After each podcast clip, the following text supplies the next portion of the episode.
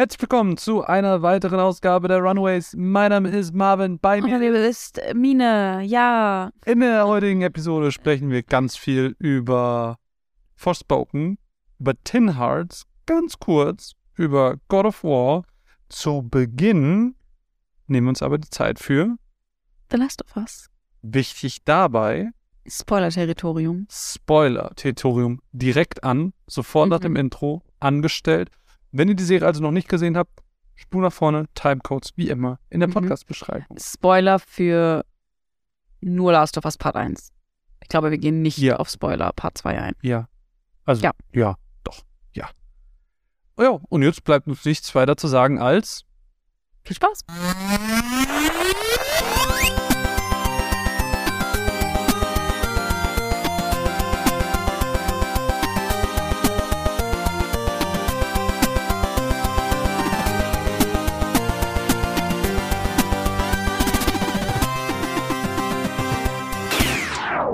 muss dich ganz ehrlich fragen. Ja. Wir haben jetzt neun Folgen Last of Us gesehen. Mhm. Siehst du, wie heißt die Bella Ramsey, Mhm. wirklich als Ellie? Als eine Ellie. Als eine Ellie. Aber nicht als die Ellie. Mhm. Aber ich finde, sie hat sich für mich sehr bewiesen als eine gute Ellie. Okay, inwiefern kannst du das beschreiben? Ähm, ich finde, sie passt von ihrem Wesen sehr gut zu Ellie. Dieses, dieses ähm, rebellische, aber doch tiefgründige und auch witzig und süße. So, es passt sehr gut zu ihr. Ich finde, sie hat es sehr gut rübergebracht. Einfach auf eine schauspielerische Art und Weise. Erinnerst du dich noch, um ganz kurz einzuhaken, erinnerst du dich noch an, ich glaube, es war Folge 4 oder 5 oder so, Mhm. es war noch relativ mittig in der, in der Serie. Da hatten wir so genau darüber geredet, über dieses Aufmüpfige und Freche von ihr, Mhm. aber dass das anders ist. Das ist nicht dieselbe Art Ja. von. Ich verstehe voll, was du meinst. Und ich weiß auch noch, dass ich äh, am Anfang, nach der ersten, zweiten Folge oder so, habe ich Mhm. gesagt, dass ich sie ein bisschen zu frech finde, dass ich sie ein bisschen zu. mm, Zu cocky. Genau, also so einfach zu so eine große Fresse, so, Mhm. weißt du? Mir ist gerade kein besserer Begriff dafür eingefallen. Aber ich finde, es hat sich A gewandelt über die Folgen und B ist mir aufgefallen, dass Ellie doch oft so war. Irgendwie, weißt du? Ja, aber ich, also ich glaube irgendwie bei diesem Gefühl von wegen, irgendwie in der Serie ist sie noch mal eine Schippe mehr. Aber muss sie das vielleicht nicht auch sein, weil sie auch einfach viel weniger Zeit hat? Zeit ist auf jeden Fall ein Mangelfaktor. Ich weiß nicht, ich, Also, ne, um ganz kurz meinen Punkt zu Ende Ja. zu führen. Also, ich finde halt auf eine schauspielerische Art und Weise hat sie mich halt voll überzeugt, so. Mhm. Ähm, sie ist auch eine wahnsinnig gute Schauspielerin. Ich wünschte mir nur, sie hätten sie optisch ein bisschen mehr an Ellie aus dem Mhm. Spiel So dem angeglichen. So. So die Haarfarbe, der Pony, vielleicht die Augenfarbe, Mhm. vielleicht ein paar Sommersprossen. Also, der sah halt schon sehr anders aus. Mhm. Ähm, ich bin halt so ein optischer Mensch. So, wenn das einfach optisch schon so anders ist, dann, dann ist es für mich auch ein anderer Charakter. Ich finde zum Beispiel ähm, Joel und Pedro Pascal sehen sich halt so ähnlich. Es ist wie so eine Latino-Version von ihm. Und da habe ich das halt voll gesehen, muss ich sagen. Also da konnte ich das relativ schnell ausblenden, dass das nicht der Joel ist Mhm. irgendwie. Äh, aber bei Bella Ramsey habe ich ein bisschen gebraucht. Also es ist für mich auch immer noch äh, sehr schwierig, das zusammenzutun. Allerdings muss ich sagen, witzigerweise, jetzt ähm, gehe ich ein bisschen vor in die letzte Folge, äh, in der Ashley Johnson vorkommt, äh, die Sprecherin von Ellie, Ja, äh, als Ellies Mutter. ja. Das Und wusste man aber vorher schon. Ne? äh, genau, das, das, das wusste man schon vorher. Und äh, die sehen sich wahnsinnig ähnlich, wenn man mal Findest du? darüber nachdenkt. Also ich habe mir das nochmal so angeguckt und die sehen sich schon ein bisschen ähnlich. Ich meine, Ellie im Spiel ist nicht nach Ashley Johnson geface-modelt, also das ist ja nur ihre Stimme. Großen Aufschrei, dass sie aussieht wie. Elliot Page. Ja. Ähm, aber da dachte ich nur so, ha, ja, gut, das, das passt schon ganz gut gerade in der Serie, dass sie irgendwie so Mutter und Tochter spielen sollen. Ja. Ja, okay, I take it. Aber für mich war ja. Habe so viele, ich habe so viele Gedanken zu dieser Serie. Also bleiben wir mal bei den Schauspielern. Ich bin ja da reingegangen und ich war so, ne, das sind nicht mein Ellie und Joel. Das, nein, auf gar keinen Fall. Und alleine jetzt in der letzten Folge habe ich auch wieder gemerkt, wie viel das bei mir auslöst, allein die Mhm. richtige Stimme zu hören. Oh ja, voll. Oh. Das hast du wirklich, diese Folge hat angefangen und du hast so nur so ein, ein, ein kurzes Geräusch gehört und es war so, oh, das ist Ellie. Das ist Ellie. Ja. Und diese Frau ist einfach 40 oder so oder Ende 30 und die klingt einfach immer noch wie Ellie. Ja, Und das ist total irre. oh, das hatte ich richtig schön.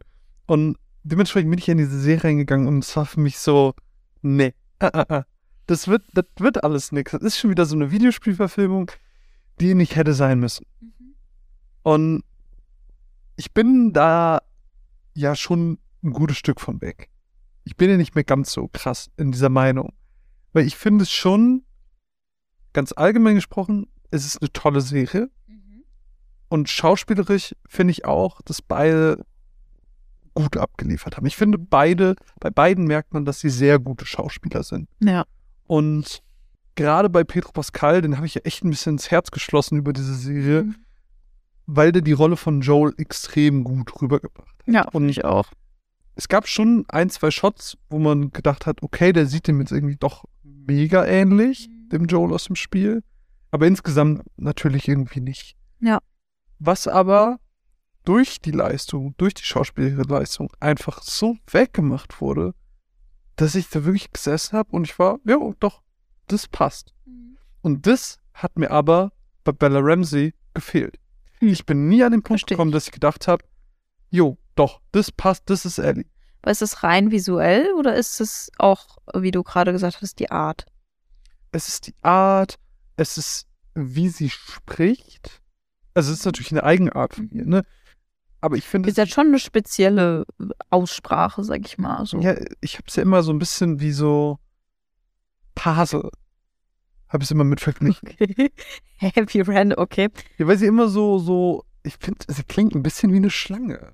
Und wir, wir re referenzieren hier natürlich die englische Synchro, also die Originalstimmen. Ich finde, sie, sie lispelt manchmal so, ein bisschen wie eine Schlange klingt.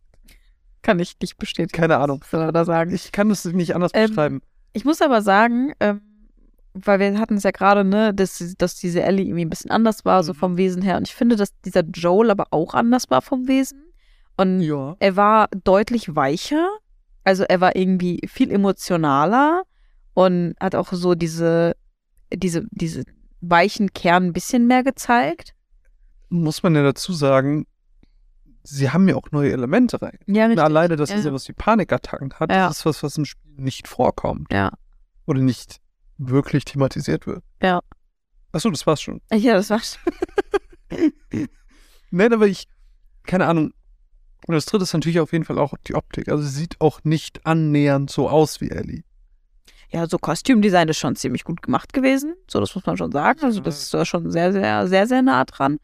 Äh, aber optisch, Gesicht, Haarfarbe, Augenfarbe, das war halt komplett anders. Ja. Und ich muss sagen, die Serie hat es echt geschafft, tolle Szenen zu basteln. Also die, das reine Set-Design ist mega. Ich erinnere ganz gerne, ich glaube Folge 2 ist es, wo sie gerade zusammengefunden sind und Joel und Tess sitzen da vor ihr, sie in diesem Moos und Mhm. diesem Waldding und das Licht kommt rein. Mega schön. Ja. Also wirklich eine total tolle Szene und von denen gab es immer mal wieder welche, die sehr schön waren, auch so Original Sets, was total fein war. Aber es ist halt nicht das Spiel. Also, wenn ich eins entschieden habe, dann ist es auf jeden Fall, dass ich Staffel 2 nicht mit dir gucke, weil du mir einfach immer wieder den Wind aus den Segeln genommen hast. Irgendwie kam es, oh, es ist voll geil und emotional und ich, oh, ich komme nicht klar. Und du warst dann immer so, ja, aber es ist nicht ganz Spiel.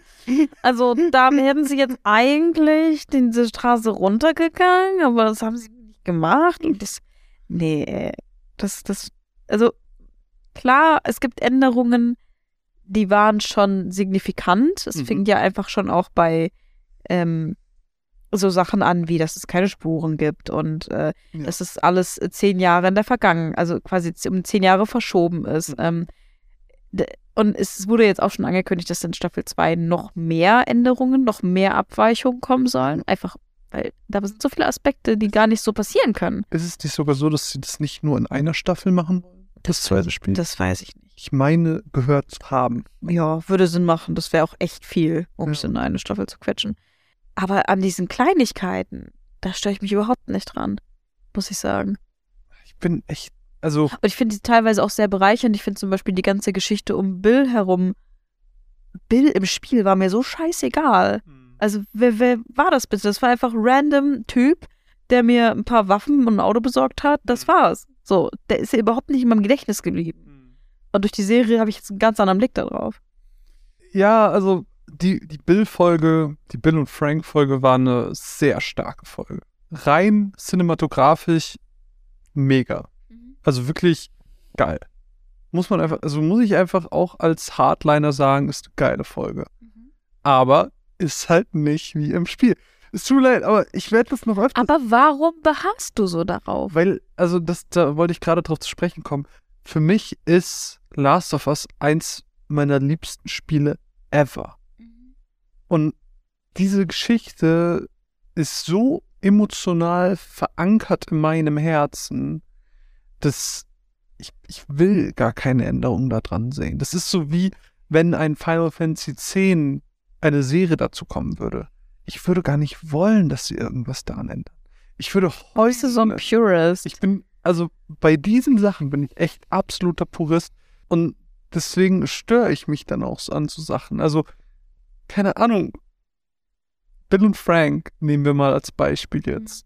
Ich finde es ja schön, was sie daraus gemacht haben und ich finde das ja alles total fein. Aber dass sie zum Beispiel den Outcome der Geschichte geändert haben, ist nicht blöd. Aber was war denn der Outcome? Sie brauchten ein Auto, sie haben ein Auto gekriegt. Das Outcome von, von der Bill und Frank Geschichte war ja, dass Frank sich erschossen hat. Und Ja. sie haben ja diesen Brief gefunden. Ja, richtig. Und gebracht. Frank hat gesagt, ich hasse dich, Bill. Ja, und hier ist die, die Endstory.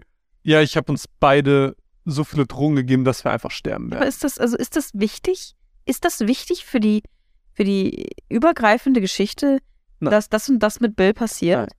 Ist es nicht schöner, eine ergreifende, quasi wie so eine abgekapselte Geschichte innerhalb dieser Apokalypse zu sehen? Es war, wie gesagt, die Folge an sich war mega. Ich finde die richtig toll. Die Folge war. Und du findest es trotzdem scheiße, dass überhaupt irgendwas geändert wird. Ja. Ach, ich Aber- glaube, ich werde dich im Zuge dieser Diskussion leider nicht so sehr nachvollziehen können. Weil es gibt ja auch, es gibt ja auch Punkte, und ich, ich habe jetzt gerade das Beispiel vergessen, aber es gab zumindest einen Punkt, ähm, wo, glaube ich, auch Neil Druckmann gesagt hat, das hätte ich heute eh anders gemacht. So, und ich habe die Gelegenheit, das jetzt zu ändern. Weil ich einfach nochmal drüber nachgedacht habe, weil ich es jetzt mit anderen Augen sehe und sowas. Und dann denke ich mir so, dann ist doch mega. Also wenn selbst der, der Macher dieser Geschichte sagt, nee, das hätte rückblickend anders Sinn ergeben, dann ist es doch, besser geht's ja gar nicht. Okay. Ähm, oh, ich habe so viel, ich habe so viele Gedanken, Mine. Die Panikattacken haben wir eben schon mal ganz kurz angesprochen. Ich finde es cool, dass sie da waren und zeigen, dass das alles nicht konsequenzlos ist, was er macht. Ja. Aber es wurde nie wieder aufgegriffen. Es war so, Naja, schon. Auch so mit seinem Selbstmordversuch und sowas. ja, okay, fair. Oh, das war gerade voll Spoiler. Ja, wir spoilern doch von Anfang an schon. Ja, Wir brauchen einen kleinen Spoiler-Disclaimer am Anfang des Ja. Podcasts. das kriegen wir hin. Au! Ich habe das Mikrofon gegen den Zahn geschlagen. Aber anderer Punkt, die Zombies. Ich finde, Ja, das, okay. Infected ist ein, ein gutes Stichwort. okay, Kommen wir, kommen wir mal auf die Infected dann zu sprich sprechen. du gerne. Ähm, not enough. Not enough. Ich, ich muss ich leider sagen, ähm, klar, Last of Us ist eine Geschichte, ähm, in der es eigentlich nicht um die Infected geht. Sie sind ein, ein Umstand auf dieser Welt, sozusagen. Es geht um die Menschen, die in dieser Welt leben. Ähm, und Infected sind natürlich auch ein ganz, ganz krasses Gameplay-Element. Voll. Und du hast in, diesem, in dieser Serie kein Gameplay. Nein. Von daher verstehe ich diese Entscheidung. Aber ich finde trotzdem, hätte man in der Serie mehr merken müssen, was das für eine aktive Gefahr ist. Weil äh, es sind nicht nur die Menschen schlecht in dieser Welt, sondern du hast diese äh, Gefahr, die einfach überall an jeder Ecke lauert. Ja. Und es gab viele Infekte, das stimmt schon. Aber sie waren nicht ansatzweise so angsteinflößend wie teilweise die Menschen. Und, und vor allem nicht so präsent. Und Ja, ich, gar nicht. Ist schon, ist schon das Schlimmere, weil Ich fand zum Beispiel diese Folge, ähm, das war vor der Folge mit Sam und Henry, ähm, wo es halt ganz viel um die, ähm, diesen Ort ging, wo sie die Fedra gestürzt haben und diese Kathleen und sowas und Rache und bla bla bla. Und da dachte ich mir so, das ist mit so viel, diese, diese ganzen sozialkritischen Geschichten so. Ich, ich, ich bin noch bei den Infected. Ja. Ich bin da noch nicht angekommen. Ja, und vor allem, das hat ja damit geendet, dass diese Stadt da gebrannt hat. Und du hast ja auch dann diesen da, glaube ich. Ja, genau. Gesehen. Und das ist eigentlich das, was hätte öfters kommen müssen. Mhm, weil genau. das Spiel, klar, die Prämisse des Spiels ist, die Zombies sind gar nicht die wahren Monster, die wahren Monster sind die Menschen am Ende des Tages immer Mhm. noch. Und das transportiert die Serie auch noch, vergisst aber, diesen Punkt überhaupt zu präsentieren, dass es auch diese Monster gibt. Ja, ja. Also es gibt so viele Situationen, wo ich gesagt habe, eigentlich wäre jetzt hier noch ein großer Kampf, hier noch ein großer Kampf, hier noch ein großer Kampf. Klar, du kannst die nicht alle abbilden, weil das auch repetitiv für die Serie ist, aber ich sag mal, alle paar Folgen hätte zumindest irgendwie etwas Größeres kommen müssen, damit du immer merkst, es ist immer noch eine Zombie-Apokalypse. Ja. Denn man darf nicht vergessen, The Last of Us ist Survival-Horror. Und Ja. sie haben sowohl Survival wie aus Horror, äh, wie als auch Horror ähm, aus der Serie gestrichen. Es ist nur noch ein Drama. Ja, das stimmt. Und Aber die Frage wäre halt, ist es noch so interessant? Weil ich, ich bin zum Beispiel gar kein Fan von so Action-Movie-Passagen, wo stundenlang nur rumgeknallt wird und irgendwie ah, ewig lange Kampfpassagen. Bin ich persönlich nicht so der Fan von. Ich spiele sowas gerne, wenn ich wirklich aktiv selber spiele, aber zugucken finde ich einfach langweilig. Und dann denke ich mir so, hätte ich das unbedingt gebraucht? Es geht ja nicht darum, dass das 30 Minuten von der Folge Ja. einnimmt. Ich hätte auch mal so klar ein paar Sprinkles so gebraucht. Genau, dass du immer so vielleicht fünf Ja. Minuten oder so, vielleicht auch mal sieben oder so, aber dass du immer so mal einen Moment hast, wo vielleicht irgendwie gerade ein Bloater oder ein Klicker oder sonst irgendwas kommt, irgendwas, was dir halt eine gewisse Bedrohung sagt oder zeigt und, und auch wirklich vergegenwärtigt, das ist gerade eine Zombie-Apokalypse. Und auch das Thema ähm, Vorräte. Warum haben die nie diesen Ich muss Looten-Move gemacht? Warum gab es nie mal ein Shortage an irgendetwas? Warum hat Joel nicht mal mit einem Ziegelstein geworfen? Ja. Also sie haben ja schon probiert, und das muss ich der Serie wirklich zugutehalten, viele Sachen mindestens einmal zu referenzieren. So wie die Sniper oder sowas. Genau. Also sie haben schon versucht, so einzelne Elemente immer mal wieder reinzubringen, aber ich finde, sie haben einfach die Hauptelemente so ein bisschen vergessen. Das finde ich schade, weil das ist mit der Spirit Mhm. des, des, des Spiels und der ist da so ein bisschen verloren gegangen. Hm. Ja, äh, bin ich eigentlich bei dir, aber ich würde es nicht so gravierend äh, ausdrücken, weil ich finde, die Essenz der Geschichte ist trotzdem vorhanden geblieben. Absolut klar. Die Essenz der Geschichte ist ja auch ein Drama. Ja, richtig. Es daher finde ich es okay. Ich hätte es schlimmer gefunden, wenn es andersrum gewesen wäre und das am Ende nur noch so ein äh, Zombie-Apokalypsen-Splatter-Movie geworden Mhm. wäre. So, das hätte Ja. ich nicht cool gefunden. Nee. Weil darum geht's auch. nicht. Es ist kein Walking Dead, das ist kein. absolut. Ja, gut, Walking Dead ist jetzt auch nicht nur Zombie-Apokalypse, aber es ist kein Dead Island oder so, weißt du? Ja, ja, klar. Ja. Nein, also ich bin, ich bin da schon voll bei dir, aber nichtsdestotrotz, ne, wir waren eben bei Purist. Das gehört für mich dazu. Mhm. So. Aber ich glaube, man muss auch bei Adaptionen immer ein bisschen Dinge loslassen können. Und ich glaube, damit tust du dich schwer. Es kommt drauf an. Also wie gesagt, Weil wenn du, wenn, wenn du die komplette Last of Us Videospiel, wenn du das Erlebnis haben willst, dann kannst du das Spiel das Videospiel Spiel. spielen. Also warum, also ne, die Serie spielt ja auch, äh, also die spricht ja auch andere Leute an vielleicht. Genau, also wir, wir hatten ja auch schon mal den Punkt, als wir alleine miteinander geredet haben, so im Sinne von, ich bin vielleicht auch einfach gar nicht die Zielgruppe. Ja, das Voll. hatten wir auch im Podcast schon gehabt. Ah, okay. ich, Du schon vertaust schon die ganzen Gespräche. Naja. Ähm, aber es, es ist ja so, ne? Vielleicht bin ich einfach nicht die Zielgruppe. Vielleicht wollen sie gar nicht den Typen ansprechen, Mhm. der das Spiel auf schwer schon mehrfach Ja, durchgespielt hat, sondern vielleicht die Person, die ein mildes Interesse an der Mhm. Geschichte hat oder vielleicht einen Partner oder eine Partnerin hat, die das Spiel mag oder ne, vielleicht doch einfach Zombie-Sachen, einfach ein, Walking Dead-Fan mit einer neuen Serie. Oder ein Pedro Pascal-Fan. Ja, Relatable. Ich finde halt zum Beispiel auch, man, man darf halt nicht immer so mega streng sein, weil ich finde diese, die, dieser Übergang von einem Medium zum anderen ist halt nicht so leicht. Also ich, ich vergleiche das halt immer so mit Büchern zum Beispiel. Ich bin jetzt nicht so die krasse Buchleserin. Und ich habe zum Beispiel auch nicht nie Harry Potter gelesen. Das ist ja so der Klassiker, was Ja. jeder mal gelesen hat. Und immer wenn ich so von Freunden und Freundinnen gehört habe, so, oh mein Gott, in den Filmen ist das voll dumm gemacht, weil eigentlich sind das zwei verschiedene Charaktere und die wurden irgendwie zu einem zusammengeführt und eigentlich macht Dumbledore dies und das und ich bin nur so, ja, Aber, aber ich als Person, die nur die Filme kennt, denke mir so, aber es macht doch trotzdem Sinn. Ja, Also es ist doch trotzdem rund. Die Geschichte ist doch absolut. trotzdem am Ende da, wo sie hin wollte. Ich- Und dann denke ich mir so, muss ich mich jetzt an den Details aufhängen? So, Ich hätte, nee. ich hätte auch niemals gedacht, dass ich die Person bin, die das Original kennt. Weil das, das immer nur mit Büchern passiert und ich kannte Mhm. nie die Bücher, Ja, ja. Kopf bin. Naja. Aber jetzt werden auf einmal Videospiele en masse Richtig. verfilmt und kriegen Serien und ich bin auf einmal so, shit.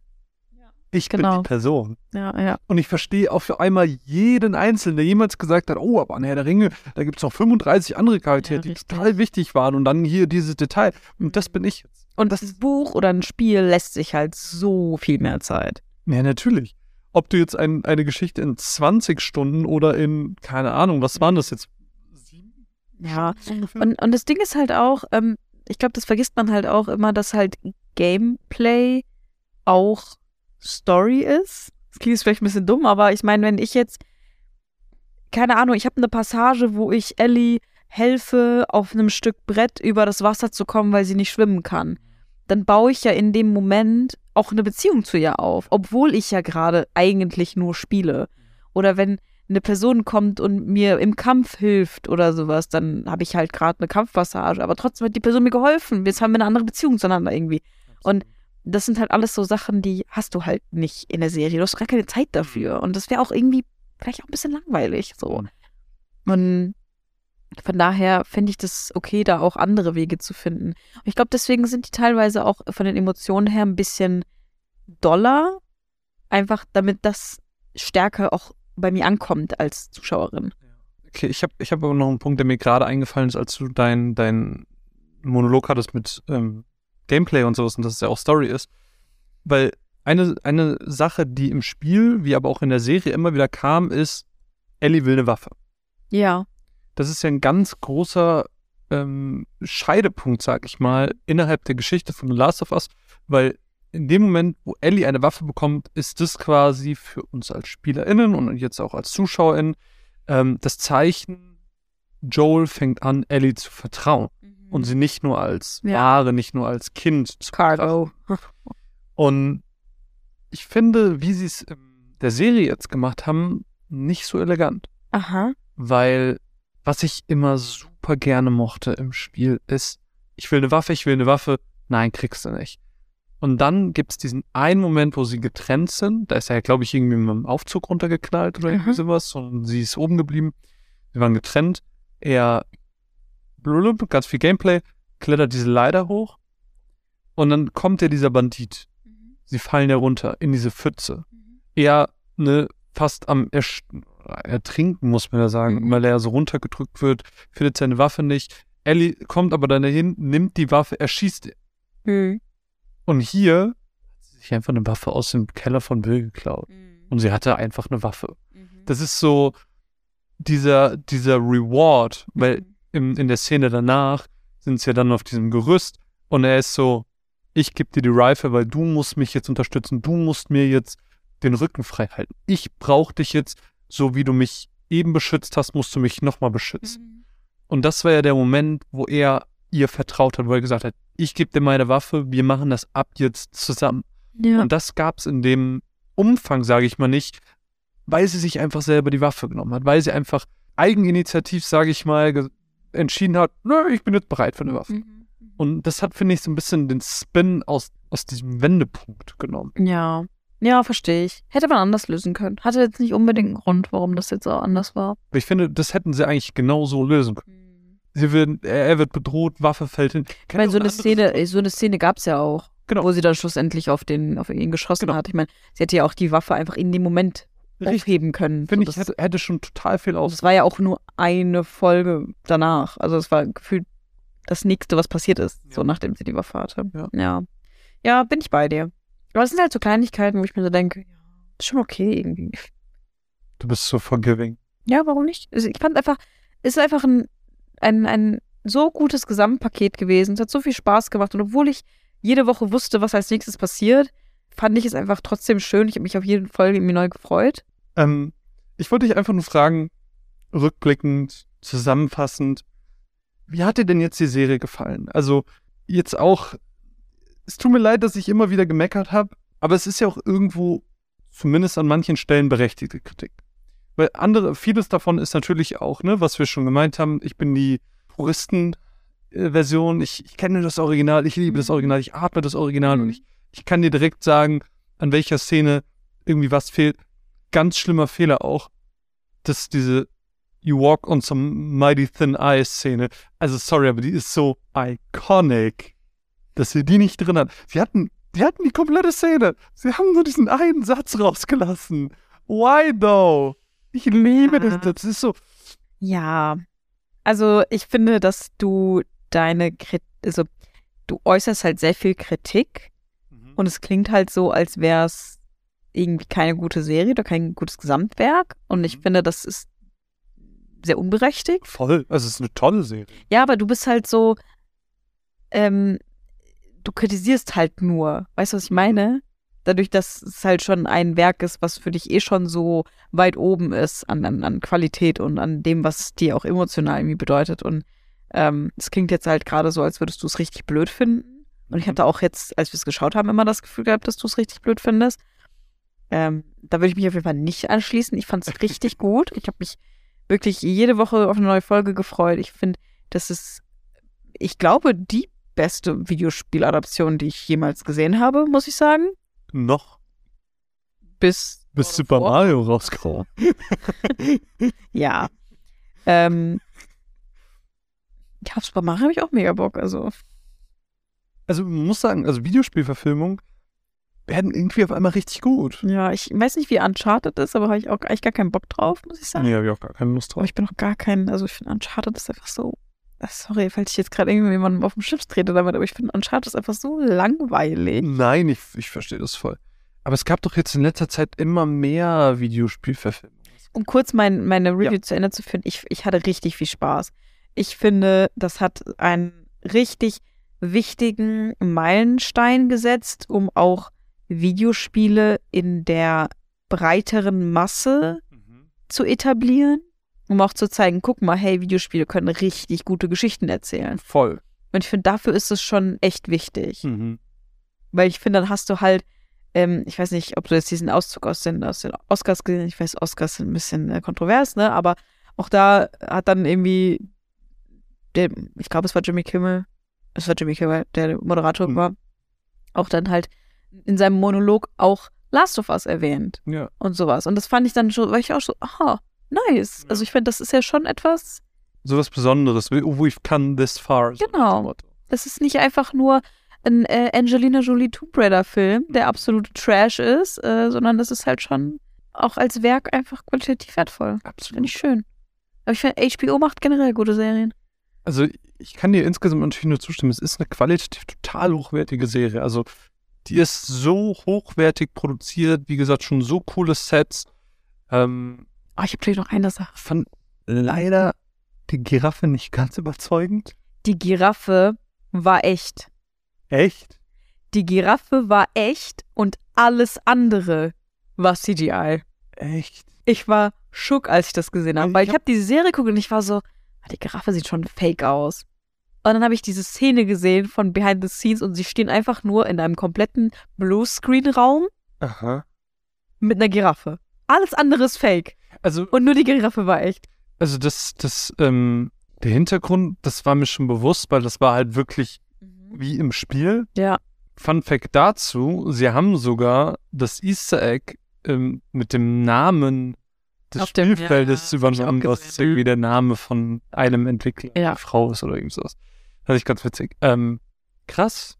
Aber ich fand es da voll fake aus. Ja, ich weiß nicht, ob sie da vielleicht irgendwelche Bewegungen nachanimiert haben oder sowas, keine Ahnung, aber ich habe das so gesehen und ich war so, was? Die war echt? Ich fasse es nicht. Das war schon heftig. Ja. Ja, aber auf jeden Fall ähm, insgesamt ganz, ganz, ganz, ganz, ganz tolle Serie, die ähm, auch einige Folgen hatte, wo ich sagen würde, das sind mit die besten Serienfolgen, die ich jemals gesehen habe. Also die Bill and Frank Folge war, Mhm. Also es war wie ein eigener kleiner ja, Film. Finde ich auch. Also Also es hat auch sehr nachträglichen Eindruck hinterlassen. Ich fand die Folge mit David aber zum Beispiel auch sehr gut. Die war auch gut. Ja. Was, was war denn nochmal die Fil Folge nach Bill and Frank? Das, das war, glaube ich, auch nochmal Das war, das war diese Aufbaufolge mit Sam und Henry. Das war die Folge, wo ganz am Ende Sam und Henry kamen. Die war, ja, die war relativ. Es gab auf jeden Fall nochmal so eine zweite Folge, die auch so eine in sich geschlossene. Ja, das war vielleicht Left Behind. Das war die Folge Ja, mit Riley. Das war eine relativ um den Kosmos von und Frank rum.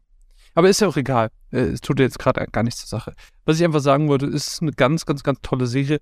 Nichtsdestotrotz, ich habe meine Kritikpunkte und ich bleibe auch bei denen, ähm, weil ich finde, sie sind durchaus berechtigt, was aber dem Werk als solches nicht im Weg steht. Also, wie du, ich fand dein, fand dein Harry Potter Beispiel sehr schön. Also dieses, ne, wer nur die Serie kennt später, wird sagen, das ist eine tolle Serie, das macht Mhm. alles mega viel Sinn. Ja. Und nur die, die das Original kennen und lieben, denen fa- fallen eben diese ganzen Punkte auf und Mhm. ähm, die stören sich dann vielleicht ein bisschen dran, aber gut, das ist dann mein und unser Problem.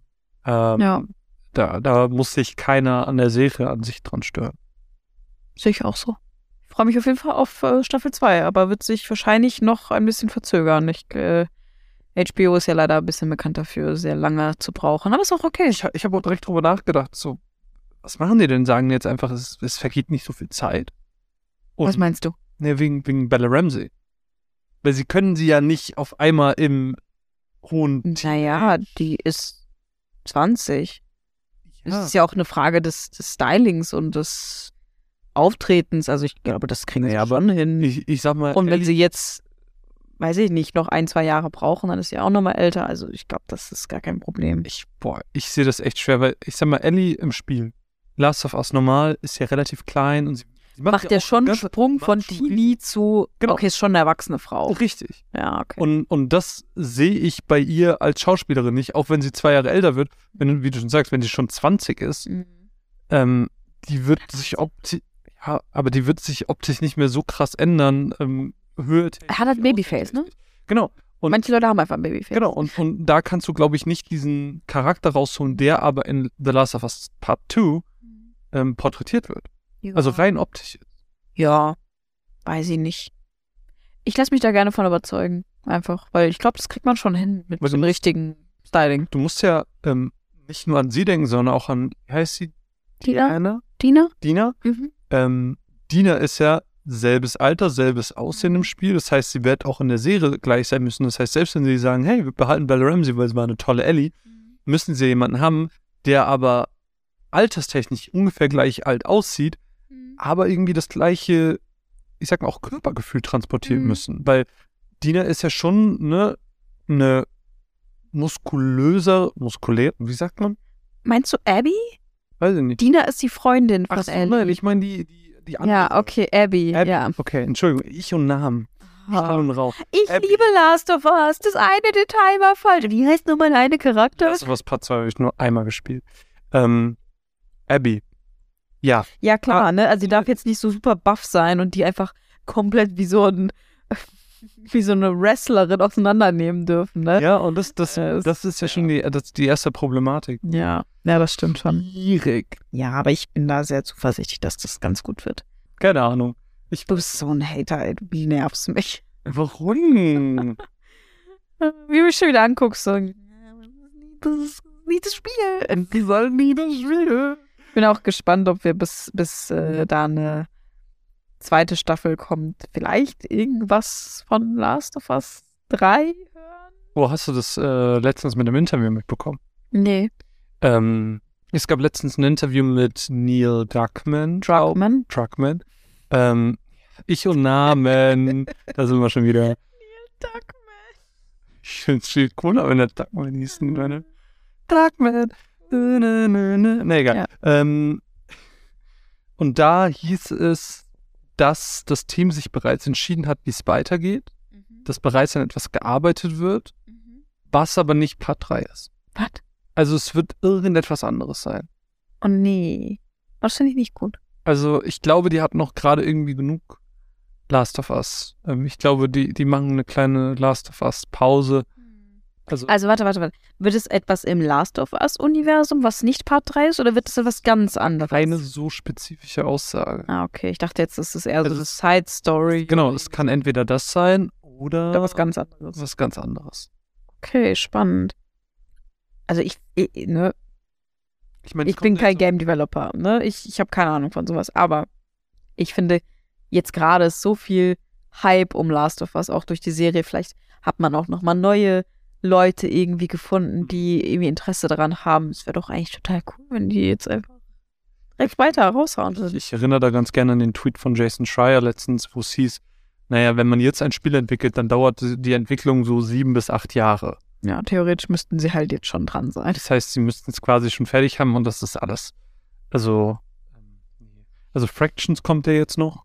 Bei mir interessiert Fraction. No one cares, right? Ähm, nee, aber ich, ich glaube, Last of Us wird erstmal ganz lange von der Bildfläche so ein bisschen verschwinden. Also höchstens halt vielleicht nochmal sowas wie Left Behind. Vielleicht kriegst du Ja. dann so eine Abby Left Story oder so. Ja, keine Ahnung. Also ich, ich habe einfach noch so eine ganz, ganz offene Wunde, was Last of Us 2 angeht. Also ich finde, dieses Spiel hinterlässt einen einfach so unfassbar unbefriedigend. Es ist einfach so, ich glaube, kein Spiel hat mich so traurig hinterlassen irgendwie. Und ich würde mir da irgendwie ein bisschen einen, einen Abschluss irgendwie wünschen Mhm. dazu. Weil ich glaube, wenn es jetzt dabei bleibt, dann würde ich immer denken, na, was, was wäre gewesen, wenn, so, weißt du? Ich finde es, by the way, auch ähm, sehr schön, wo du es gerade ansprichst, dass sie in der Serie schon die Farm gezeigt haben, Mhm. in der Ellie später mit. Ja, also, es war zumindest sehr angedeutet. Es Nee, das war, dieselbe das war sein. schon, das war schon dieselbe. Nee, das weißt du nicht. Kann ja auch einfach eine random Farm gewesen sein.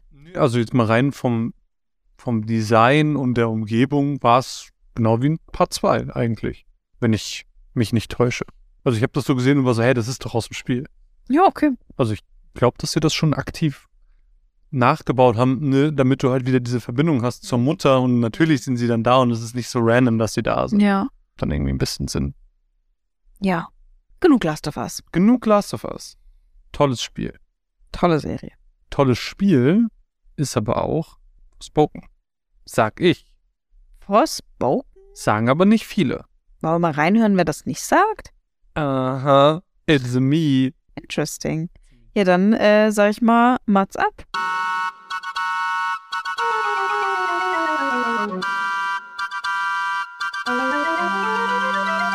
Forspoken ist eine Enttäuschung auf vielen Ebenen. Forspokens flashy Kampfsystem und Parcours können Spaß machen, aber sind nicht genug, um die klischeebehaftete Geschichte und die rudimentäre Open World interessant zu machen. Forspoken wäre ein passabler PlayStation-Titel, wenn er vor zehn Jahren erschienen wäre. Das sind nur einige und wenige Zitate aus Artikeln, die den im Januar erschienenen AAA-Titel von Square Enix beschreiben sollen. Zusammengefasst hat es der Titel auf einen Metacritic-Score von 64 geschafft. Und auch wenn das Thema der Zahlenwertung unserer Meinung nach eh längst überholt ist, haben die Reviews die Leute abgeschreckt. Stark sogar. So stark, dass im letzten Earnings Call Publisher-Präsident Yosuke Matsuda von einer Enttäuschung des Titels sprach. Anfang Februar habe ich das Spiel durchgespielt. Und dann habe ich erstmal gewartet und gewartet und gewartet bis zu diesem Augenblick. Denn das ist keine Review mit all der schlechten Presse im Nacken. Das ist eine Review von jemandem, der Forspoken gespielt hat und erstmal gewartet hat.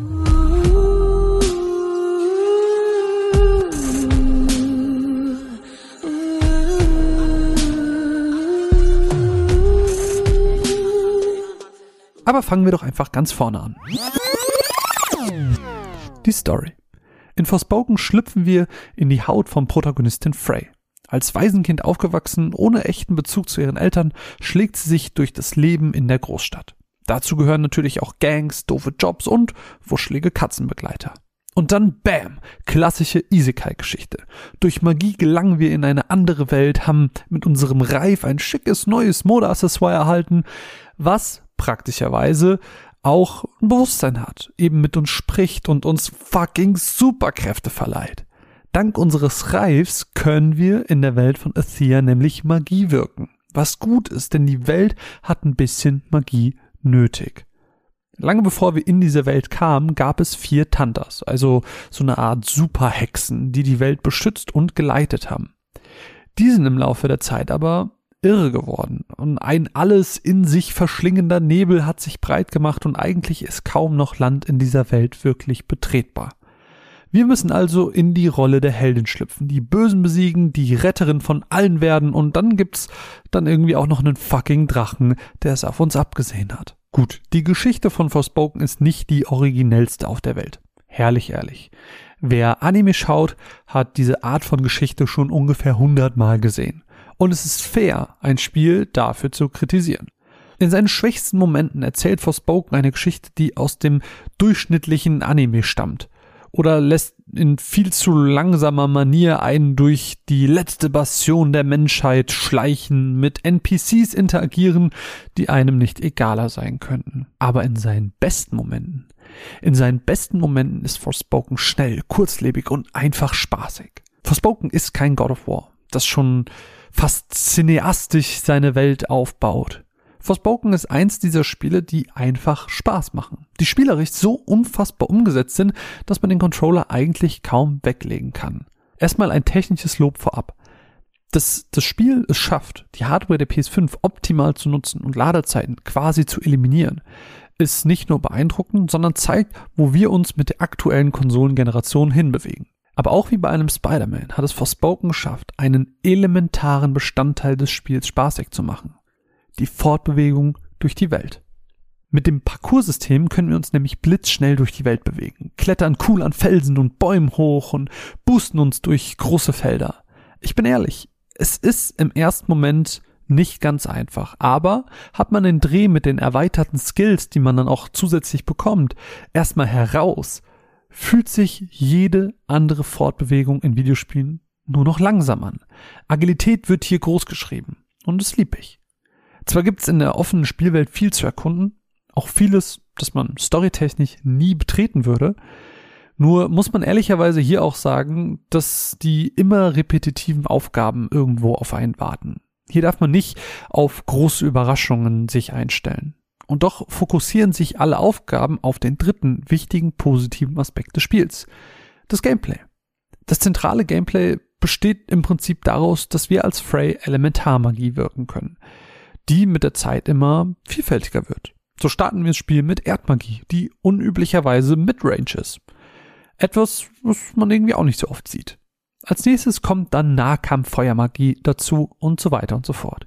Hier gibt es also nicht bloß die Möglichkeit zwischen den verschiedenen Stilen der Umgebung entsprechend passend umzuswitchen, sondern eben auch genau die Art von Magie zu finden, die zum eigenen Spielstil am besten passt.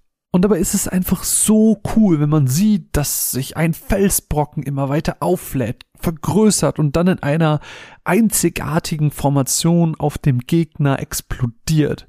Oder wie man Feuerkämpfer spawnt, die in einer Feuerkuppel gegen die Gegner kämpfen.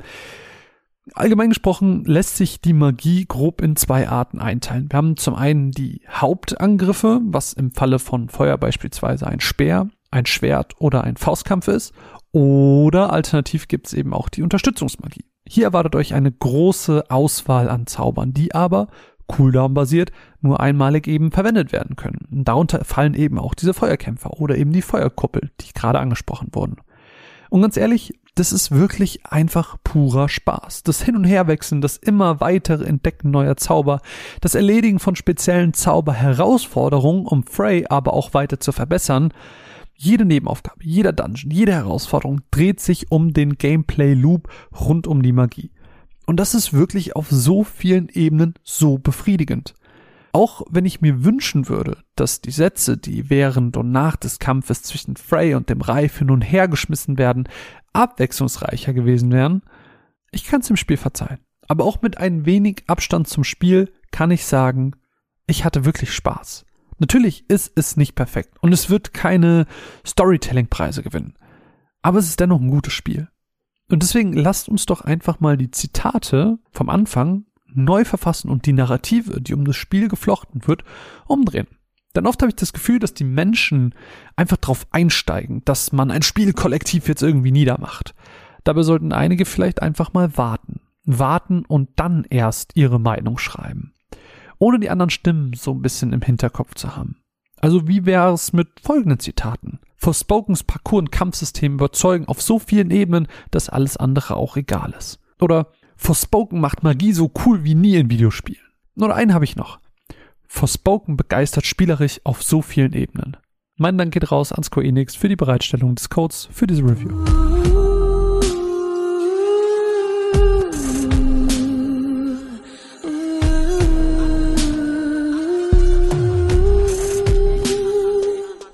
Forspoken.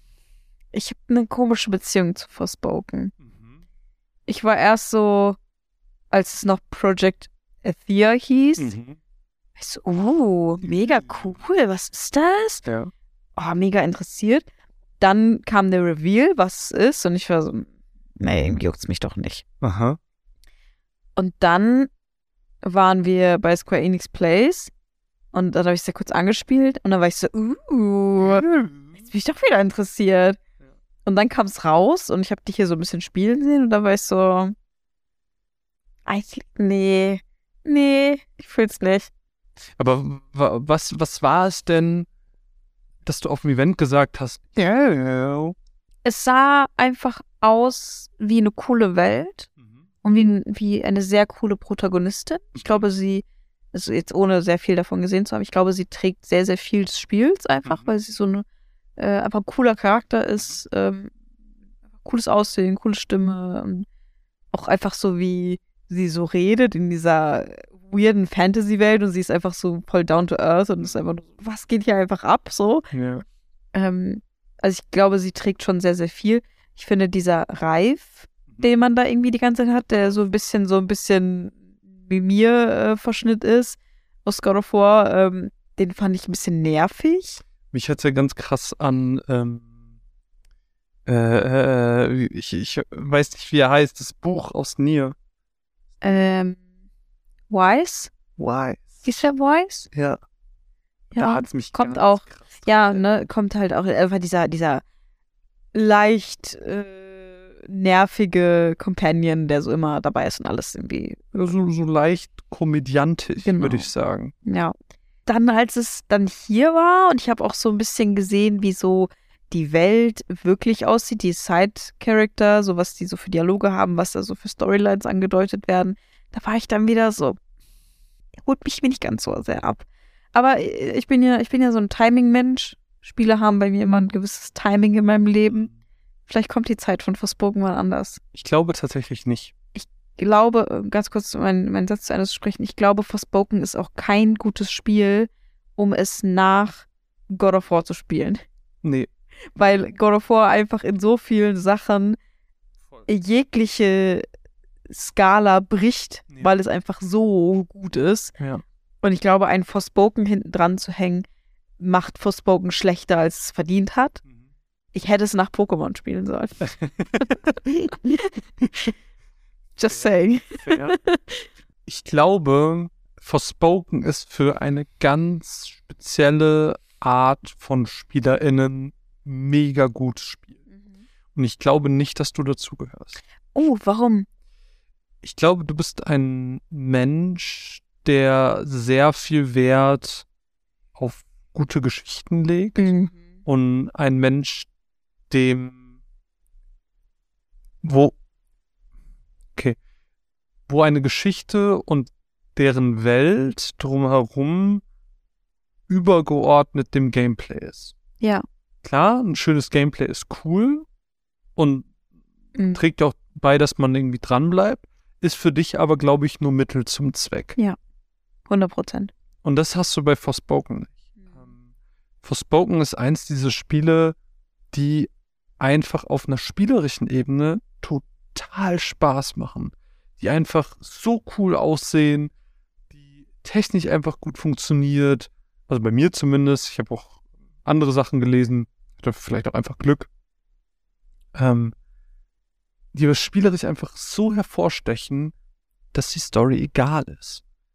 Und das ist die Geschichte in dem Fall, weil sie ist einfach eine klassische Isekai-Geschichte tatsächlich. Es ist wirklich dieses Mensch kommt aus der Welt in eine Fantasy-Welt, rettet sie.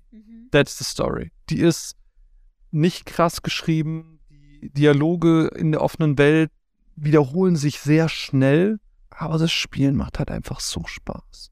Und deswegen, ich, ich spiele ja immer mal wieder so Spiele. Also, ähm, ich glaube, das ist auch der Grund, weswegen du nie Spider-Man gespielt hast, weil Spider-Man einfach im Gameplay mega cool ist.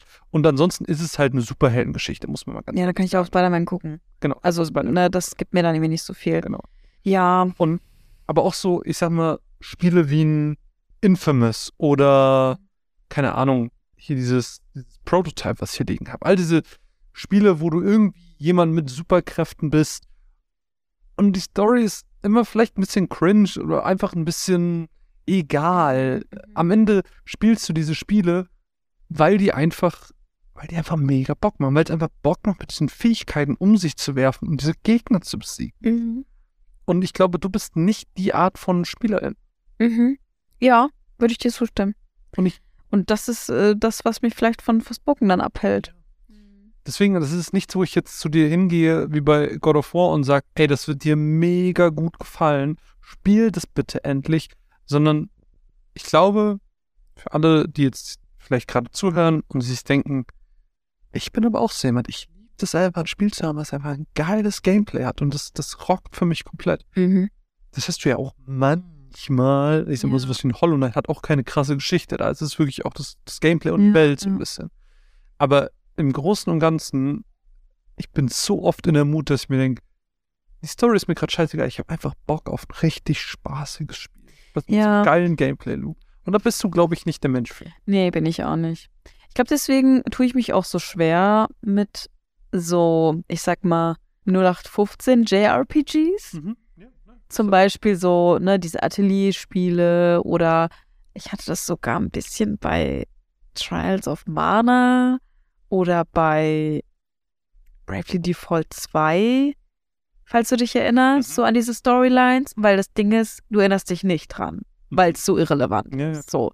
Und, und da denke ich mir nur so, ja, das macht voll viel Spaß zu spielen, aber die Story gibt mir gar nichts.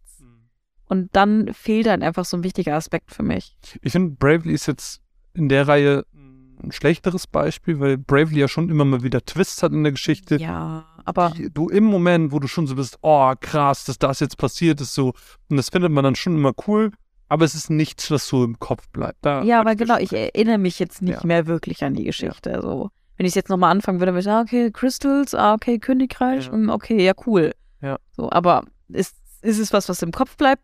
Nee. Nee, aber das sind ja die wenigsten Spiele. Also, das sind ja meistens die Spiele, die man auch immer und immer wieder spielt und die dann auch durch die Wiederholung so ein bisschen im Kopf bleiben. Und, Ja, das kann schon sein. aber ich, ich verstehe voll, was du meinst, was wie in Trials, ähm, das war auch so ein, so ein Gameplay-Ding, das hat einfach Gameplay-technisch Spaß. Voll, aber dann, dann denke ich halt an sowas wie äh, ein Nino Kuni zum Beispiel.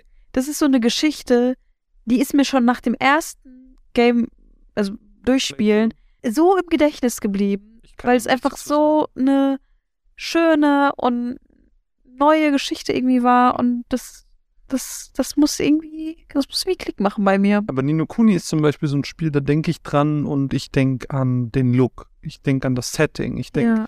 an den Charakter und das Gameplay und wie es funktioniert. Aber worum es in dieser Geschichte geht, ich kann dir noch sagen, man reist Ist es auch ein der, Isekai? ja, man reist zwischen der realen Welt und dieser Fantasy-Welt hin und her und diese Charaktere hängen miteinander zusammen. Mhm. And that's all I know. Ja, aber das ist es doch im Prinzip schon. Ja, aber, aber wenn das die Geschichte ist, dann hat die ja auch nicht viel zu bieten. Ja, doch, es ist ja schön erzählt.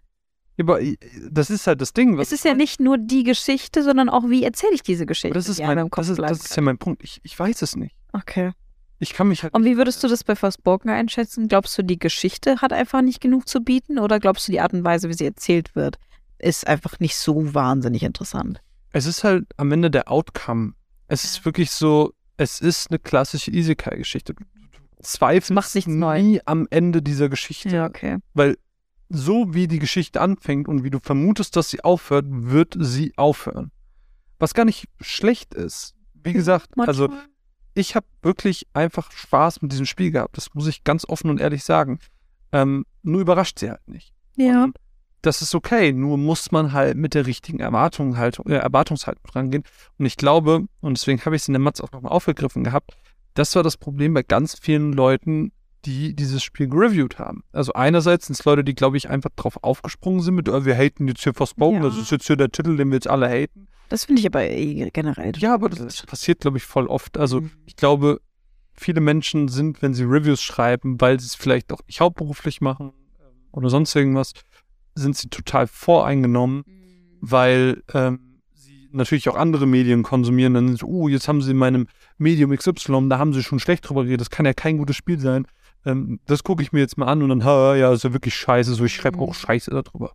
Ähm, ich glaube, das ist sowas, was relativ schnell passiert. Gleichzeitig aber auch, boah, das war jetzt ein sehr langer, äh, egal. Ähm, gleichzeitig aber auch ist es die Erwartungshaltung. Also wirklich dieses Triple-A-Spiel von Square Enix, von dem Studio, das auch Final Fantasy 15 gemacht hat. So. Manche viele Erwartungen dran. Du hast einfach Ja. große Erwartungen an dieses Spiel und dann, ich meine, 15 hatte ja schon das Problem, dass es storytechnisch nur so durchwachsen war, Mhm. was aber auch an der Entwicklungsgeschichte lag. Ähm, aber man hat dem Spiel sein Potenzial zumindest angesehen. Und hier hast du halt nicht das, sondern Mhm. hier hast du wirklich das Gameplay. Und wenn du hier aber eine krasse Story erwartest, dann wirst du halt einfach enttäuscht. Und Ja. dann gehst du wahrscheinlich auch mit einer schlechten Stimmung aus dem Spiel. Ja, verstehe ich. Ja, finde ich schade. Also ich hätte mir irgendwie gewünscht, dass Square es irgendwie noch mal schafft, so eine richtig coole, starke, neue IP irgendwie Mhm. rauszubringen. Es muss ja nicht unbedingt ein IP sein, es muss jetzt auch nicht tausend Teile dazu geben. So einfach, einfach so ein solides, Ja, gutes Spiel, was keinen Zusammenhang zu irgendwas anderes hat. voll. Was kein neues Kingdom Hearts, neues Final Fantasy, neues Nier ist, sondern einfach mal was ganz Neues. Das hätte ich mir sehr gewünscht. Aber ich glaube auch, Forspoken ist jetzt nicht schlecht. Nein, Ist kein schlechtes Spiel, nein, absolut. aber ist auch nicht herausragend. Ich bin mir aber auch sicher, dass, wenn sie wollen würden, könnte da noch mehr rausgeholt werden. Ich glaube aber nicht, dass es passieren wird. Weil, auch wie in der Matz gehört, hat ja Square Enix Präsident auch schon das Spiel als Enttäuschung Mhm. deklariert. Und ich glaube nicht, dass sie ein solches Spiel und dessen Basis weiterentwickeln werden. Ja, finde ich schade. Ich meine, das Studio wurde jetzt auch offiziell aufgelöst und ist jetzt Teil von Square Enix, ne? Aber Ich, ich finde es einfach voll schade, weil, keine Ahnung, es ist, es ist wieder eins dieser Spiele, die, die man einfach so, weißt du, da brauchst du keine große Denkkapazität für, da musst du nicht komplett helle für sein gerade. Kannst auch nach einem anstrengenden Tag dich noch hinsetzen und einfach mindless Spaß haben. Das ist einfach, dieses Spiel ist einfach Spaß. Mhm. So. Und wenn ich, ich, ich liebe ja einfach Magie. Und wenn ich dann sehe, wie so ein Felsbrocken immer größer wird und dann Mhm. schmeiße ich den auf den Gegner und nicht implodieren, es ist so ein bisschen explodieren, weil er noch größer wird und alles macht und es hat so ein geiles Feedback und es macht einfach so Bock. es macht einfach so Bock.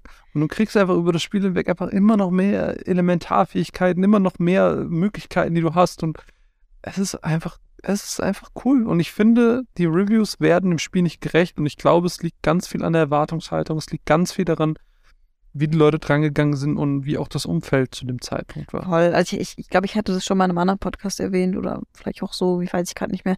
Ähm, aber auch, dass so die das Writing so kritisiert wurde und sowas und dass es so ein bisschen auf witzig gemacht ist und so ein bisschen dieser Guardians of the Galaxy Humor so. Da wird es, da wird sich dann irgendwie drüber lustig gemacht, aber dann in ne, in einem neuen Marvel-Film, wo genau die gleiche Art von Writing stattfindet, ist es dann plötzlich super funny. Und ich denke mir nur so, ich persönlich denke mir, es ist beides nicht funny, aber warum wird das dann da so differenziert? So, weißt du, warum ist das eine dann cringe und das andere ist super geil? Ich, also ich finde auch gerade diesen Punkt ein bisschen übertrieben. Also ich bin nicht Fan der deutschen Synchro, to be honest. Ich Aber ich finde es cool, dass es eine Ich gibt. finde es cool, dass es eine gibt, auf jeden Fall. Nur finde ich sie leider nicht so gut gelungen, weil da klingt es tatsächlich ein bisschen cringe in den Dialogen. Im Englischen, finde ich, ging es noch. Ähm, einfach weil das miteinander von der Dynamik her einfach ein bisschen besser geklappt hat. Ähm, aber ja, keine Ahnung, ich, ich finde es auch ein bisschen schade. Für- Auch hier muss man sich vielleicht einfach denken, vielleicht bin ich einfach nicht die Zielgruppe. Vielleicht wollen sie gar nicht mich mit 30er, sage ich mal, äh, weißen Cis-Mann, der jetzt der durchschnittliche Spieler ist, ähm, ansprechen, sondern vielleicht wollen sie auch einfach eine jüngere Zielgruppe ansprechen. Vielleicht die Anfang 20-Jährigen, die vielleicht dann so reden. I don't know. Ich finde das so witzig, wie du so jetzt richtig den Old Man raushängen lässt. Ich kann nicht mehr relaten mit den Anfang 20er Leuten. Nein, nein, ich, Ja, ja, hab ich verstehe schon, was du meinst. Ich für mich war es total, äh, total okay, aber die Leute, die es kritisieren, also ich sag mal so ältere Videospieljournalisten, die ja, Ü40 Gamer. die ja primär alle weiße alte Cis-Männer sind, ähm, vielleicht sind die einfach nicht die Zielgruppe. Und das muss man aber dann auch erkennen. Und das muss man dann aber auch meiner Meinung nach differenzieren. Mhm. Ja. Kleine random Okay. Exkursions, Ja. sagt man Exkursion? Ein Exkurs. Exkurs, ein kleiner Exkurs. Exkursion wäre, wenn wir jetzt unsere Schuhe anziehen und rausgehen und Können wir machen. okay, let's go. Okay, Nein. nein. Nein, ja, Ähm, Exkurs. Ein kleiner Exkurs, eine kleine Frage. Ja. Wir hatten das Thema bestimmt an der einen oder anderen Stelle auch schon mal. Ich finde, Forspoken ist ein tolles Beispiel. Findest du, man sollte Reviews so objektiv wie möglich versuchen zu gestalten? Äh, gib mir fünf Werktage, um darüber nachzudenken. Ja, okay, ich kann ja ganz kurz, während du überlegst, Ja. kurz was dazu sagen, weil ne, wir hatten es ja gerade mit Forspoken und mit Erwartungshaltung und auch eine Frage dessen, ob man überhaupt die richtige Zielgruppe ist für dieses Spiel. Weil, keine Ahnung, wenn man eine Review schreibt, sollte man doch irgendwie dran denken, hat das Spiel jetzt mir persönlich nicht gefallen oder ist es ne, wirklich einfach für wen anders? Und dass man das so ein bisschen auch in Reviews versucht zu differenzieren, Mhm. wer soll überhaupt mit diesem Spiel angesprochen werden und daraufhin so ein bisschen seine Wertung auch aus. Okay, also, okay, ich habe ein bisschen äh, eine verschachtelte Meinung dazu. Also, ich bin A, eh kein Fan von Wertungen. Ja, Weder das- genau, irgendwie Zahlensystem oder äh, whatever. Ich finde, man sollte einfach äh, kein fiktives Werk irgendwie werten. Aber das machen wir ja auch.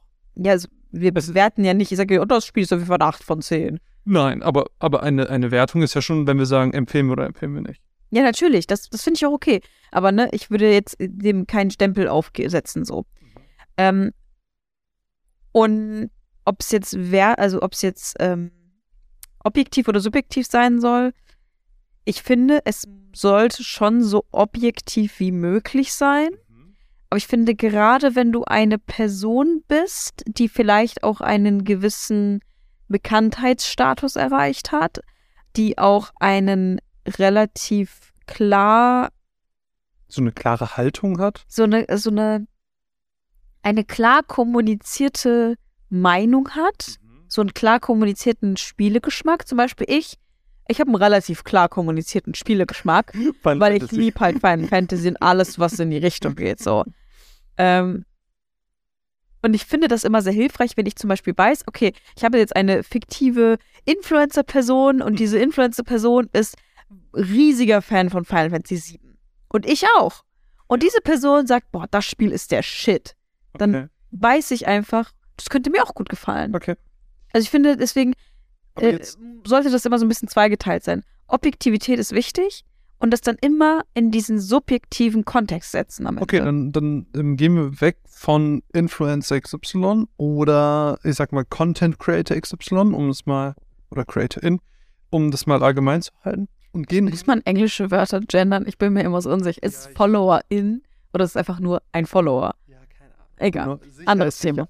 Ähm, gehen wir von denen weg und gehen hin zu einer GameStar, einer GamePro, PC Games. Ja, aber da, da, da ist es ja eigentlich völlig wurscht, wer das schreibt. Das weiß ich in den meisten Fällen nicht mal. Richtig, und darum, darum geht es mir jetzt. Okay, Sollte okay. in diesen Fällen, Objektiv. 100%. also objektiv geht ja nicht. Objektiv geht ja nie. Ja, aber so objektiv wie möglich. Das immer versuchen aus allen Blickwinkeln zu betrachten. Also da würdest du auch sagen, eine, eine Wertung zum Beispiel sollte basieren darauf, wer ist denn überhaupt gemeint? Ja, Wer, für wen ist denn das Spiel? finde ich Also, schon. Wenn, Weil sonst wird es dem, wird es halt dem, dem Werk nicht gerecht. Du musst ja, äh, wenn du selber etwas erschaffst, wenn du selber ein Game Developer bist, dann musst du ja auch immer im Kopf haben, wem spreche ich damit überhaupt an? Mhm. Und der klassische Call of Duty Spieler oder Spielerin, der findet das vielleicht total scheiße. Aber das ist auch okay, dass er das scheiße findet, weil den will ich ja gar nicht ansprechen. Ja. Weil, und damit können wir eigentlich so ein bisschen zum nächsten Thema rüberkommen. Ich habe das nämlich jetzt gerade bei Tin Hearts. Tin Hearts ist ein wundervolles Spiel. Aha, Äh, kannst ich du mir ein bisschen was drüber erklären? Auf jeden Fall. Ich habe es ja auch schon mal in der Gamescom-Folge vorgestellt, weil ich schon mal eine kleine, einen Termin hatte und eine kleine Preview gesehen habe ähm, bei Wired Productions, glaube ich, Mhm. ähm, die dieses Spiel entwickeln und rausbringen. Und ich glaube, das war das Spiel, wenn ich es richtig gerade im Kopf habe, was sie immer machen wollten, aber was sich immer so ein bisschen verschoben hat, weil sie andere Projekte vorziehen mussten. Aber Mhm. jetzt haben sie gesagt, jo, wir machen das jetzt endlich. Auf jeden Fall ist Ten Hearts ein Puzzle-Game. Mhm. Und zwar spielt man den Geist eines Familienvaters, der quasi seine Geschichte nacherlebt. Mhm. Und das macht man halt in Form von Puzzle Games. Dieser Vater war nämlich ein Spielehersteller, ein Spielzeughersteller. Der hat Holzspielzeuge gemacht. Unter anderem eben so Tin-Soldaten, die immer so marschieren. Ne? Die haben so ein Aufziehding auf dem Rücken und die Mhm. marschieren immer so. Und äh, Spiel des äh, Sinn des Spiels ist es, du machst eine Box in jedem Level auf. Aus dieser Box kommen, ich sag mal, sechs bis zehn dieser Tin, Mhm. also Tin-Männer, wie auch immer, Tin, Tin-Männer, Tin, keine Ahnung. Ähm, die kommen dann da raus und laufen immer geradeaus, bis sie irgendwo gegenlaufen. Und dann laufen sie in die Richtung, wo das halt ne, hinlenkt. Und das Ziel ist es, sie zu einem bestimmten Punkt zu kriegen. Manchmal, ähm, wenn du über ein Notenblatt, über einen Brief oder sonst irgendwas läufst, triggerst du irgendein Event, das dir einen Teil der Geschichte erzählt. Und wenn du es schaffst, eine gewisse Anzahl in das Tor zu bringen, dann geht es weiter. Du darfst durch die Tür in den nächsten Raum und da kriegst du dann den nächsten Story-Happen mit dem nächsten Rätsel so ein bisschen Mhm. präsentiert. Es ist ein wundervolles Spiel. Es hat wunderschöne Musik, sehr atmosphärisch. Ähm, man merkt relativ schnell, wie schön harmonisch diese Familie ist und kriegt dann auch relativ schnell zum Beginn des Spiels einen Brief vorgelesen, wo der Mann nämlich ähm, in die Gilde der Spielzeughersteller quasi eintreten soll. Mhm. Und das ist quasi so ein bisschen der Anfang vom Ende. Ähm, es ist ein Mann, der sich in seiner Arbeit verliert, seine Familie vernachlässigt und so ein bisschen, ne? Das ist die Geschichte, die da so ein bisschen aufgearbeitet wird. Also wirklich eine, eine schöne Geschichte, sehr nah am Leben. Ähm, eine Geschichte, die, glaube ich, viele Menschen schon irgendwie miterlebt haben müssen. Ähm, ich will und kann an der Stelle auch gar nicht zu viel sagen. Ich bin nämlich noch mitten im Spiel. Aber ich glaube, trotzdem schon ganz gut drüber reden zu können, denn ich glaube, das ist im Großen und Ganzen das Spiel. Und auch wie mir das damals präsentiert wurde, ist das im Großen und Ganzen das Spiel. Du triggerst einfach immer Events und siehst sie dir an, erfährst was über die Geschichte, über die Welt und es ist einfach, du wirst einfach sehr schnell in diesen Bann gezogen. Die Puzzle an sich sind nicht mega leicht, aber auch nicht mega schwer. Mhm. Also man hängt dann da schon manchmal und ist so, hä, was soll ich denn jetzt überhaupt machen? Muss ich erstmal umgucken, was ich zum Beispiel immer ganz gerne mache. Ich gucke mir an, wo müssen sie hin und versuche dann zu backtracken, wie ist der ideale Mhm. Weg und äh, versuche darüber das Rätsel zu lösen, was nicht immer funktioniert, weil immer mal wieder auch neue Gameplay-Elemente eingeführt werden. Wie jetzt zum Beispiel kürzlich hatte ich äh, ein Level, wo ich auf einmal in einen Zinnsoldaten schlüpfen konnte und ihn steuern konnte, Mhm. ähm, was mir nochmal so ein paar neue Möglichkeiten ähm, gegeben hat. Ne, warum ich überhaupt darauf zu sprechen komme, es ist ein mega, mega, mega tolles Spiel und ich sehe diesem Spiel jegliche Qualität an, aber ich kann es nicht länger als zwei oder drei Level spielen, Warum? weil es mich langweilt. Okay, krass. Es langweilt mich, aber gar nicht im lang, also gar nicht im bösen Sinne. Es ist nicht, weil es ein schlechtes Spiel Ist zu ist. repetitiv, zu monoton? Nee, ich bin einfach ein Mensch, der nicht die Geduld hat, um so lange, so ruhig davor zu sitzen und einfach nur zu Was heißt denn zwei, drei Level in, in Zeit? unterschiedlich. oh, kann ich nicht sagen, also halbe Stunde, Stunde. Okay, krass. Also schon wirklich kurz, kurz. Also es ist nicht mega lange. Du hast ja heute, also heute, als ich neben dir saß, habe ich es ja gespielt. Das war nicht lange. Und es war schon für mich so, dass ich angefangen habe, mit den Beinen zu wippeln und unruhig wurde. Ich, ich, ich kann einfach nicht so lange davor sitzen. Glaubst Aber aber nicht eher, dass das was über deine, deine äh, Aufmerksamkeitsspanne sagt? Ja, aber das haben, glaube ich, also ich glaube, unsere Generation hat es sehr viel. Und Generation, die bei jeder kleinsten Pause zum Handy greift. ja, und ich glaube, das ist der Punkt, weswegen ich mit unserem ursprünglichen Thema drauf zu sprechen kam. Wenn ich jetzt über das Spiel rede, ich werde niemals sagen, dass das Spiel langweilig ist. Aber Ich werde kein schlechtes Wort über dieses Spiel verlieren, weil ich sehe, was das Spiel ist, wie es aufgebaut ist, wie es, ne, für das Genre, was es bedienen möchte, ist es ein so, so, so gutes Spiel. Und jedem, der Puzzle Games in irgendeiner Form mag, möchte ich Tin Hearts mit allem wärmsten Herzen empfehlen. Aber trotzdem ist es nichts für dich. Und trotzdem, doch, doch, es ist für mich. Nur wird es bei weitem nicht in irgendeiner Top-Liste von mir Mhm. landen. Ob ich es jemals durchspielen werde, I don't know. Aber es ist, ich, ich habe einfach nicht die Geduld dafür. Was aber nicht über die Qualität des Spiels etwas aussagt. Aber ich kann mir halt vorstellen, dass jemand anders, ne, jetzt denkt, boah, nee, ich habe da irgendwie gar keinen Nerv dafür, da jetzt so lange zu sitzen und mir da immer Sachen zu überlegen. Ähm, und dann zack, schlechte Bewertung. Und dann zack, kriegt das Spiel irgendwie auf den Deckel. Und das will ich nicht. Und das wünsche ich mir auch, dass viel mehr Menschen sich bei sowas einfach sagen, okay, Ich bin Es- einfach nicht der Mensch dafür. ich bin einfach, es, es liegt an mir. Und das ist, glaube ich, ein sehr wichtiger Diskurs bei sowas. ja, verstehe ich voll. Aber es ist halt auch so eine Art von Selbstreflexion, die man irgendwie mitbringen muss, ne? Voll. Aber wirklich, ich, ich will es nochmal sagen, Hearts ist so, so, so, so, so schön. Das freut mich. Ich fand jetzt gerade, ich habe mir gerade ein paar Bilder angeguckt, das sieht ein bisschen aus wie Text 2, Ja. weil es diese Spielzeugperspektive hat, Voll. auch so vom Look her. Das sah süß aus. Es ist ein richtig süßes Spiel. Frage. Ja. Wie stehst du zu Puzzle Games? Hast du schon mal ein Puzzle Game gespielt? Äh, Puzzle Bobble? Puzzle Bubble, Every Bubble? Ist noch nicht draußen. Ich, ich lass mich mal nachdenken. Also ich denke da ad hoc an sowas wie The Witness oder sowas. Ja. Hast du es gespielt? Nee, finde ich ganz schlimm. Oh, okay. Ist, äh, fand ich ganz, ganz furchtbar. Äh, lass mich mal überlegen. Ich habe früher, oh Gott, jetzt kommt's. früher, früher super gerne so Browser-Escape-Games gespielt. Uh, sowas gab's. Oh, das fand ich mega. Aber was, wie lang ging sowas? Wie war sowas aufgebaut? Wie muss ich mir das vorstellen? Es waren halt so, ne, es war ein Point-and-Click im Mhm. Prinzip. Ein Browser-Game, Point-and-Click, Escape Room. Du musstest irgendwie Notizen finden, Rätsel lösen, Schlüssel finden, Codes rausfinden, sowas halt, ne? Es, das ist der klassische Escape Room. Okay, Nur halt als Browser-Game. okay. Das fand ich früher ganz witzig. Aber das war, Das ist scheiße crappy. das war, äh, ja, keine Ahnung, mit 13 oder so. Ist auch schon ein bisschen was her. Ähm, ansonsten bin ich, glaube ich, nicht so der Puzzle-Game-Mensch. Aber auch, weil dir die Geduld fehlt oder weil weil es zu schwer für Weil ich ist, es, weil mir die Geduld fehlt, ja. Und weil ich auch ähm, nicht so die Ambitionen habe. Ich bin, so habe ich jetzt immer wieder gemerkt, ich bin so der Typ Mensch, wenn mich ein Spiel zu viel herausfordert und ich nicht so krass Bock drauf habe, dann bin ich so, okay, dann nicht. das habe ich jetzt immer wieder gemerkt bei God of War, wenn ich so versucht habe, so einen Berserker zu besiegen und nach dem ersten Mal schon vor, ich so, okay, dann nicht. Da habe ich keinen Bock mehr. Okay, ciao. Ich habe Besseres zu tun. Tschüss. Also das gibt mir gar nicht so viel, mich daran so abzuackern, so. Außer ich habe wirklich ein, ein Ziel, Ziel, aber das habe ich selten. Ich will einfach nur Spaß haben.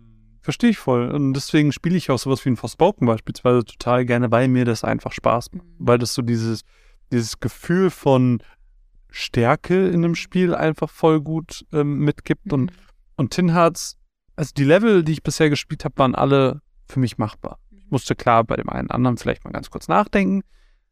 Aber im Großen und Ganzen ist es total machbar. Es ist wirklich für mich diese Geduld, die ich einfach habe.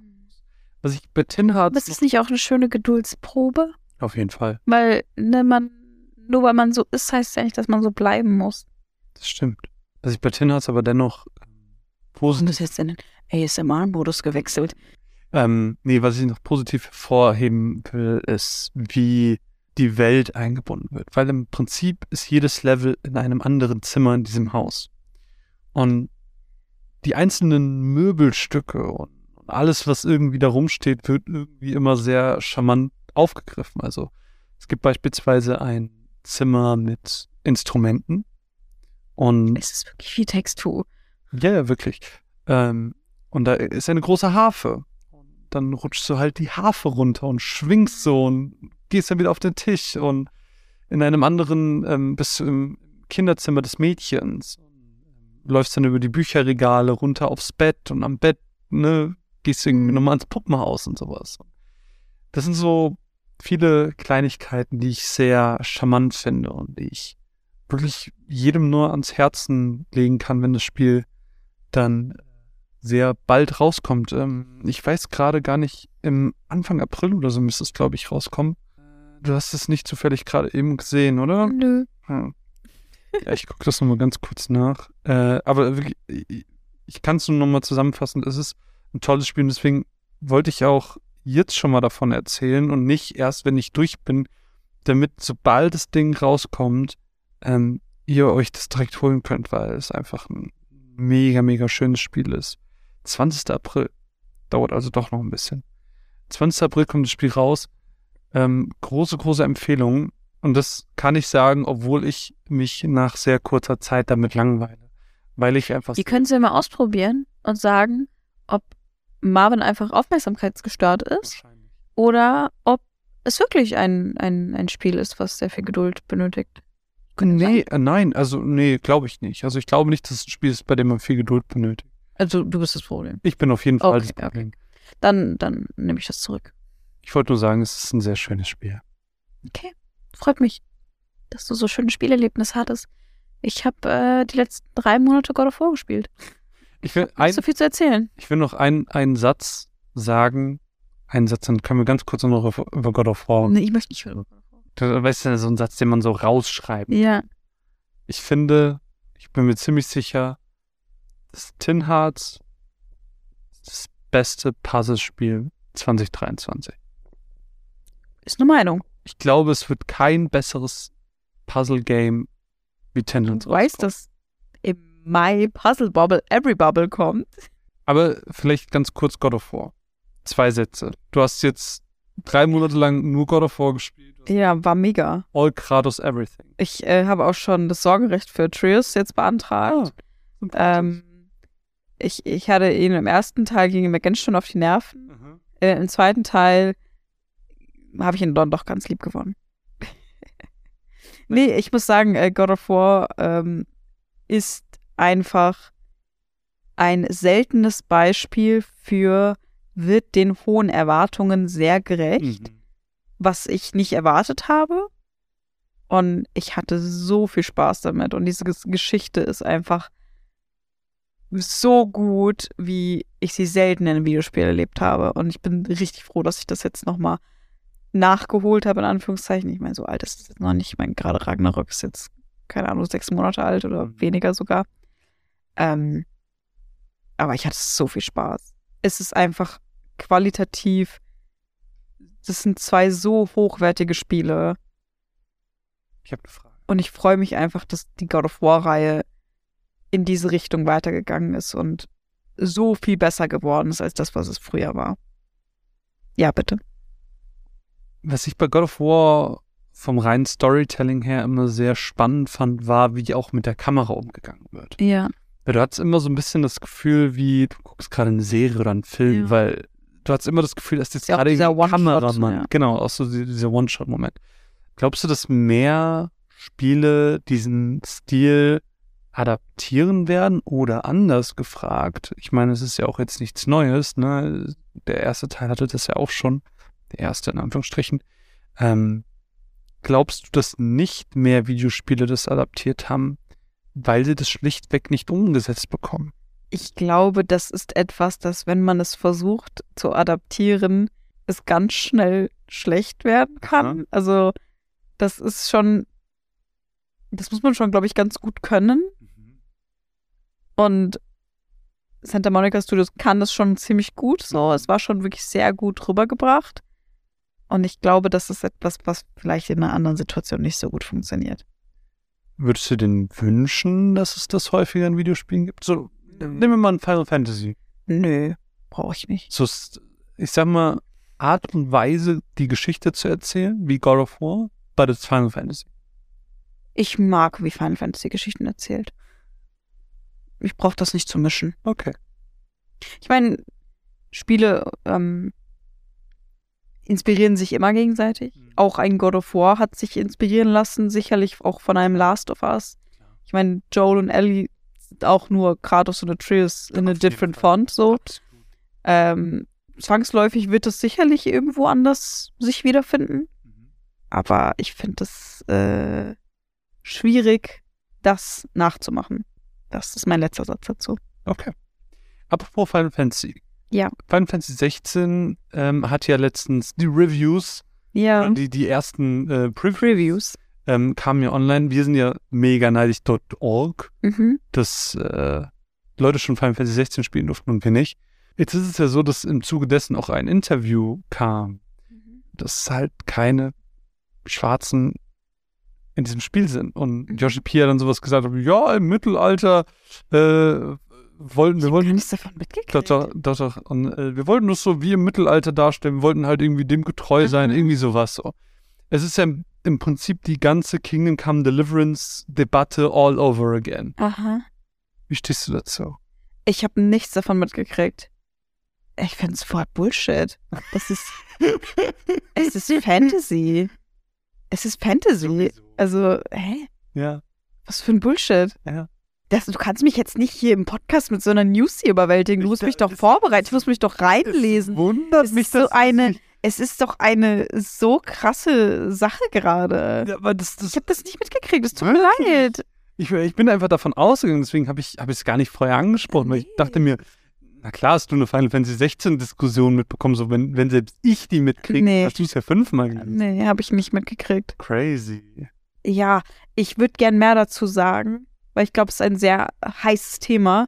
Aber ähm, ich bin gerade ein bisschen zu überrumpelt, um dazu irgendwas zu sagen. Ich lese Außer, außer zu sagen, ist Bullshit, das ist Fantasy. Also das, Also A, man kann sich seine eigene Welt bauen. Und dann kann man auch diverse Leute mit einpacken. A das und B gab es halt schon immer schwarze Menschen so. Ja, und eben. auch in Europa gab es die und auch zur Mittelalterzeit Ja, gab es die und ähm, es ist irgendwie Quatsch zu sagen, dass es das nicht gab, aber ich lese was einfach immer und ich, ich schüttel einfach nur den Kopf und frage mich nur, wie? Also, wie kann man das?